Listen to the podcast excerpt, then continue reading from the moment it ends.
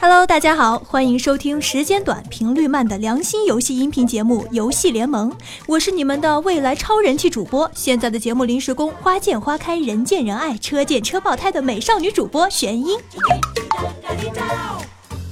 随着时代的进步，现在一款好的游戏不仅要具有可玩性，更要具有强大的剧情支持，就像打飞机一样。你不能提前酝酿对小鬼子的满腔仇恨，又怎么能用小米加步枪打下他们的飞机呢？刚才我说打飞机的时候，想歪的同学们请出门右转去面壁三十秒。OK，那这期呢，下面就由我来和大家聊一聊支撑一款游戏的游戏文学。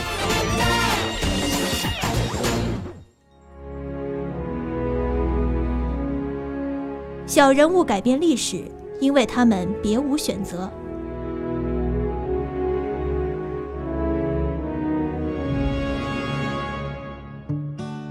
《指环王》系列是托尔金编写的史诗奇幻小说，这个小说系列可以算作所有《龙与地下城》游戏类的鼻祖。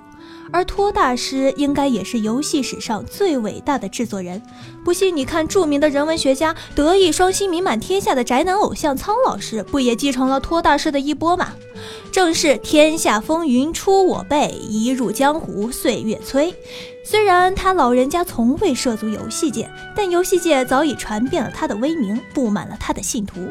今年呢，也正好是托尔金托大师逝世的四十二周年，仅让我代表所有的玩家，祝他老人家身体健康，长命百岁。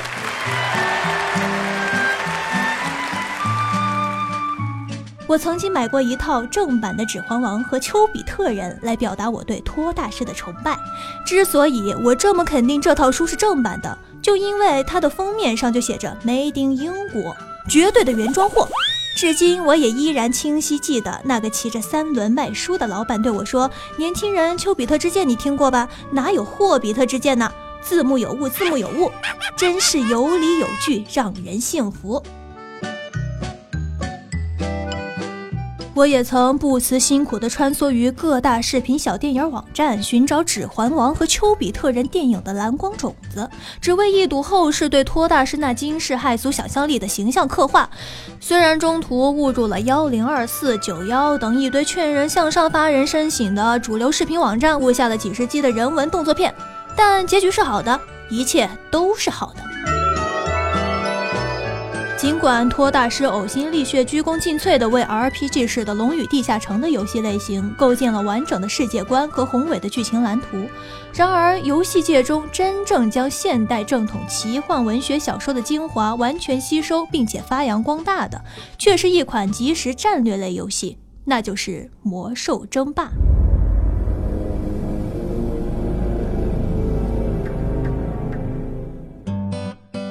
魔兽争霸》第一代发行于一九九四年，第一代的名字也是非常的具有创新意识和人文精神，《魔兽争霸：人与兽》。这款游戏中只有人族和兽族两个种族，并且战役主线剧情十分简单，就是联盟和部落对艾泽拉斯大陆的争夺。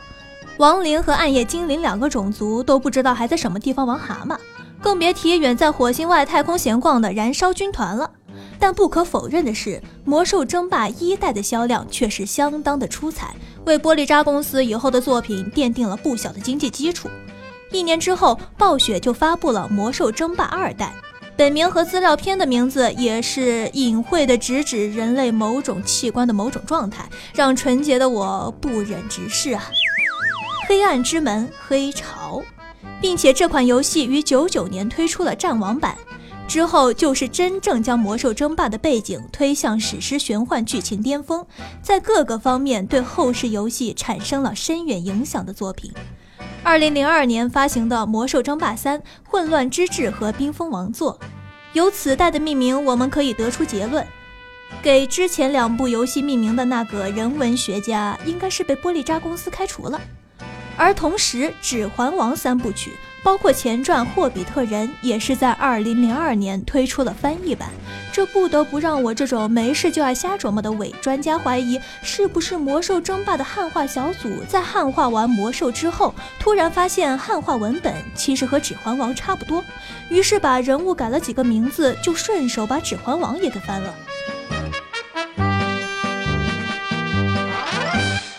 魔兽争霸三确实和指环王有不少相似之处。小说当中的重要种族的战斗技巧和生存模式，在游戏当中全部都以一种直观的形式表现出来，那就是操作。英雄角色方面，小说和游戏当中也都是最喜闻乐见的王子、矮子、老头子、妹子、孩子、操马的汉子等等容易打动人的形象，尤其以甘道夫和人族大法师最为深入人心。每次看到电影中甘道夫从灰袍变成白袍，骑着白马回来的时候，我总是隐隐约约地回想起当年在网吧那个用人族反推了我的小学生表现出来的那股装气息。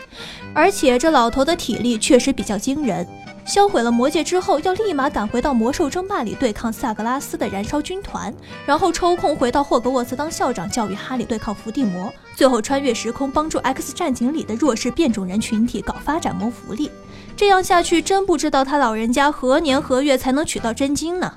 也许正应了拿破仑皇帝的那句名言：奇幻系列法师很忙。指环王和魔兽争霸中最为相似的，应该还是各个种族对于战争侵略时的反应。指环王的 BOSS 索伦和魔兽争霸的 BOSS 萨格拉斯都是妄想征服世界的战争狂魔。比较不同的是，索伦比较坦诚，对全世界人民明确地表达了这一意愿。而萨格拉斯则是先把自己的政治目的隐于对这个世界的仇恨之中，之后用魔法和欲望将人民洗脑，让他的手下相信只有马列主义才能让世界回归混沌，人人安居乐业，歌舞升平。这就是为什么黑暗魔军所元首一直都只能龟缩在魔都，等着人来灭他，而革命先驱萨格拉斯同志却打的世界只剩下一个艾泽拉斯。由此可见，所有的政治家只有两种时候说的话是最真诚的：第一就是他们张嘴前，第二就是他们闭嘴后。但作品与现实相同的是，无论任何时间、任何地方，都有一批人民在不屈不挠地抵抗着这类政治家的统治。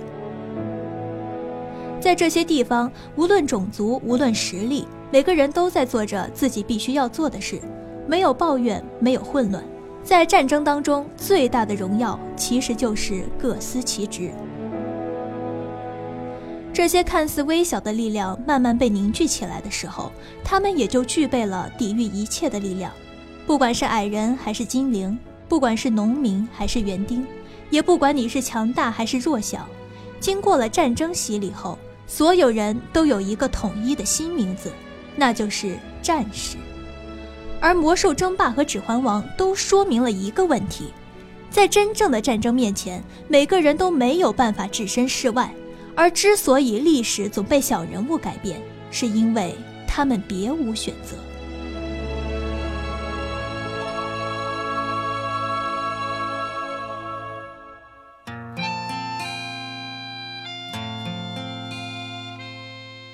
好了，本期的游戏联盟就到这里了。最后，玄音要说一句：作为一档良心的游戏电台节目，欢迎各位观众老爷多多评论、多多点赞。对于第一次做游戏节目的我，多一些包容和友善。我们游戏联盟的宗旨就是热爱游戏，主动热情，用我们的真心换回你的笑容。米娜桑，下周见喽，拜拜。